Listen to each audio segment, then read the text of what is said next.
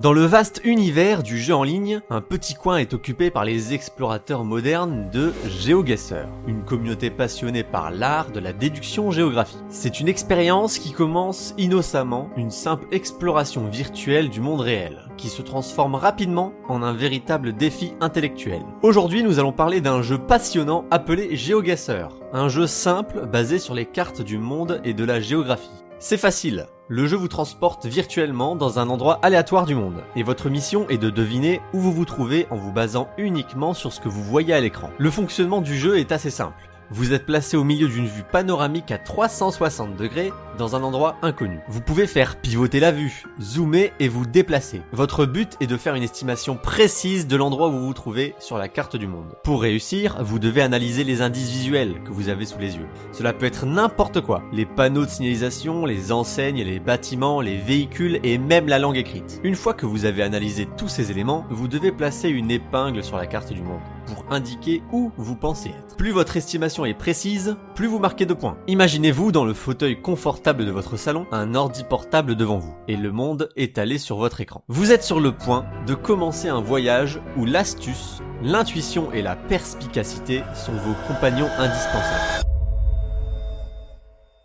Vous lancez GeoGuessr et c'est comme si vous étiez catapulté dans un endroit aléatoire du monde. Votre mission Devinez où vous vous trouvez, en utilisant seulement les indices à votre disposition. Si vous n'avez pas beaucoup, ou même jamais joué à ce jeu, vous allez commencer par vous déplacer. Trouvez quelques noms de villes, des régions, des numéros de route, etc. pour trouver l'endroit où vous vous situez. Ça, c'est la base. Maintenant, il y a les joueurs un peu intermédiaires, comme moi qui vont utiliser d'autres connaissances tierces. Par exemple, je sais comment sont classés les numéros de téléphone en France. Je sais aussi que s'il y a la police constamment derrière la Google Car pour nous escorter, c'est qu'on doit être au Nigeria. Je connais deux trois autres petits détails comme le fait que souvent, si les enseignes sont peignées au mur, c'est qu'on est peut-être au Mexique. Je connais aussi quelques drapeaux un peu plus poussés comme celui de la Macédoine du Nord, du Cambodge ou encore celui du Sri Lanka. Mais malgré toutes ces connaissances, il y a une réelle différence entre moi et les monstres de GeoGuessr. Si vous aimez ce jeu autant que moi, et que vous voulez vivre l'aventure en direct, je vous invite à me rejoindre sur Twitch. Nous continuons à jouer à GeoGuessr, à résoudre des énigmes géographiques et à découvrir ensemble des endroits étonnants. C'est l'occasion parfaite pour interagir en temps réel, pour que vous puissiez participer et deviner les lieux avec nous. N'oubliez pas de vous abonner à ma chaîne Twitch pour être averti dès que je suis en direct. C'est le meilleur moyen pour ne rien manquer. Les liens sont juste en dessous dans la description. Et si ton truc ce sont les vidéos qui explorent les jeux vidéo et les trésors d'internet, alors les prochaines vidéos de cette chaîne vont te plaire. Je me plonge dans des univers variés, du gaming au mystère d'Internet. N'oublie pas de t'abonner pour ne rien manquer. Nos héros, les experts de GeoGuessr, ont développé un sixième sens pour la géographie. À chaque image, ils analysent avec précision chaque indice. La végétation, l'architecture, les plaques d'immatriculation, les panneaux de signalisation et même l'angle du soleil dans le ciel. Rien ne leur échappe. Par exemple, sur GeoGuessr, une boussole nous accompagne. Ici, les meilleurs joueurs utilisent cette boussole pour déterminer s'ils sont dans l'hémisphère sud ou dans l'hémisphère nord, en fonction du soleil. Ils utilisent aussi le bout de la couleur de la Google Car qu'ils voient si la Google Car fait un demi-cercle noir, c'est sûrement la Jordanie. Et si c'est blanc, c'est sûrement les Émirats Arabes Unis. Enfin bref, ils ont un lot de connaissances monstrueux. Et je ne vous parle même pas de certains détails, comme des fleurs sur les bords des routes, ou même si la montagne est plate, qui nous indique qu'on est au Lesotho. Bref, il y en a des connaissances possibles qui peuvent nous aider. Les rues pavées d'Europe, les vastes étendues désertiques de l'Australie, les gratte-ciel de New York ou encore les temples anciens d'Asie, peu importe où ils atterrissent virtuellement, ils sont chez eux. Le monde est leur terrain de jeu. Et ils le parcourent avec une assurance inflexible. Les experts naviguent à travers des paysages virtuels, tirant des conclusions éclairées à partir des détails les plus infimes. Ils évaluent la végétation pour déterminer le climat, scrutent les enseignes pour la langue et cherchent les indices culturels spécifiques à chaque région. Mais ce n'est pas simplement un jeu de rapidité. Les véritables maîtres de GeoGuessr connaissent l'équilibre délicat entre la vitesse et la précision. Ils savent quand s'arrêter, quand analyser minutieusement et quand faire confiance à leur instinct. C'est cette harmonie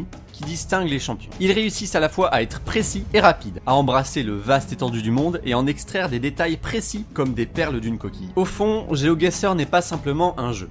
C'est une aventure qui nous rappelle la richesse et la diversité du monde qui nous entoure. C'est une chance de voyager virtuellement, d'apprendre, de s'émerveiller et de se connecter à des cultures et des paysages éloignés. À chaque fois que je joue à ce jeu, je me rends plus compte de la petitesse de mon existence, des différences mémorables qu'on a entre certains pays. Bon, jusque là, on parle essentiellement du jeu GeoGuessr. Mais en réalité, il n'y a pas de limite dans ce domaine. En réalité, il y a bien pire. Connaissez-vous l'OSINT? Pour faire simple, c'est une pratique assez obscure qui a pour but d'obtenir des informations exploitables et pertinentes pour une prise de décision. En l'occurrence, cette pratique est utilisée par divers acteurs, y compris les gouvernements, les entreprises, les chercheurs en sécurité et les journalistes. OSINT, c'est le diminutif de Open Source Intelligence, autrement dit, l'intelligence des sources publiques. Pour que vous y voyez plus clair, je vais vous montrer deux trois petits exemples. Sur internet, on a accès à beaucoup d'informations. Et là, je ne parle pas de simples articles de journaux, et je ne parle pas non plus de Wikipédia. Je parle de sources d'informations extrêmement précises et claires, des bases de données solides qui permettent des choses inimaginables. Parmi eux, il y a Flight Radar un site internet qui permet d'avoir accès en direct à tous les vols d'avion du monde, connaître leur heure de départ, d'arrivée, la compagnie et leur trajectoire. Google Maps aussi fait en quelque sorte partie de ce genre de choses. Vous pouvez avoir des informations claires sur l'adresse d'un lieu, le numéro de téléphone, le trafic des routes. Et à partir de là, tout s'accélère.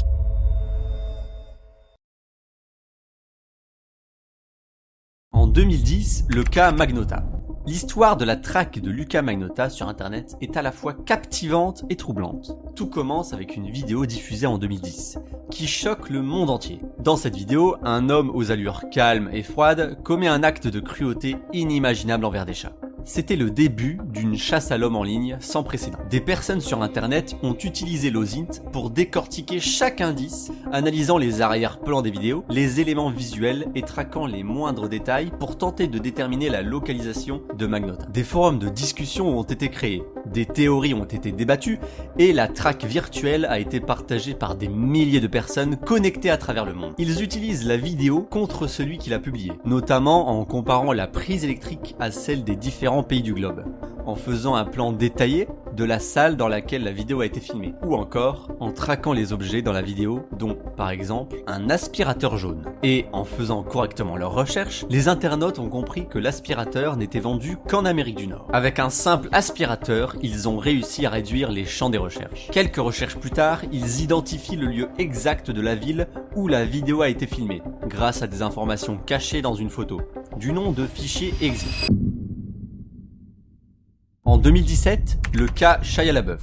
Le 20 janvier 2017, l'acteur Shia LaBeouf décide de manifester son mécontentement contre l'élection de Donald Trump aux États-Unis. Pour cela, il décide de mettre en place une caméra à New York qui filmerait constamment les gens jusqu'à la fin du mandat de Trump. Les gens pouvaient passer en direct sur internet. Et bien sûr, certaines personnes sont venues troubler cette manifestation. Après plusieurs problèmes, la caméra change d'endroit. Et sur internet, on ne voit plus que le drapeau et le ciel bleu en arrière-plan. Il n'a fallu que 38 heures aux opposants pour trouver ce drapeau grâce à des vols d'avions qui passaient en arrière-plan grâce aux étoiles qu'on pouvait voir la nuit, et aussi grâce aux klaxons de voiture pour identifier le lieu exact. Quelques mois plus tard, l'acteur décida de continuer son projet dans un appartement fermé, défiant ainsi la détermination des opposants. Sauf qu'il a fait une erreur grossière.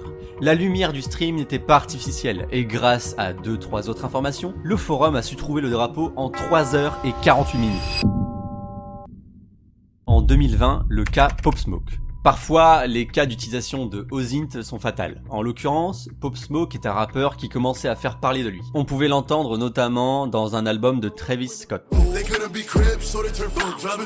Un jour, le rappeur a posté plusieurs images sur les réseaux sociaux, dont plusieurs avec l'adresse de où il se trouvait. Il n'a fallu que quelques heures pour que des personnes viennent le tuer à son domicile. Alors que GeoGuessr nous invite à explorer le monde dans un voyage captivant où chaque rue pavée, chaque panneau de signalisation et chaque détail deviennent une énigme à résoudre, l'histoire prend un tournant inattendu. Nous plongeons dans l'univers obscur de Lozint, une pratique qui va au-delà du simple jeu, pour devenir une véritable quête d'informations exploitables. Les exemples de track virtuels du cas de Magnota, de Shia LaBeouf, soulignent la puissance de l'OSINT dans la résolution de mystères qui sont bel et bien réels. Ces récits dévoilent comment les internautes, armés de compétences en OSINT, ont utilisé des indices en ligne, des données publiques et des outils sophistiqués pour traquer des personnes ou résoudre des énigmes complexes. De la localisation d'un aspirateur jaune dans une vidéo à la détermination de la position de lancement d'un missile sol-air, l'OSINT devient un outil incontournable pour ceux qui cherchent la vérité. Cependant, l'histoire prend une tournure sombre avec le cas tragique de Pop. Les réseaux sociaux sont souvent utilisés pour partager des moments de vie et peuvent parfois se retourner contre nous. Les informations partagées en ligne peuvent devenir des indices fatals, conduisant à des conséquences inimaginables. Merci de nous avoir accompagnés dans cette aventure. Si vous avez apprécié cette vidéo, n'oubliez pas de vous abonner pour plus de contenu passionnant et de partager vos propres expériences de GeoGuessr.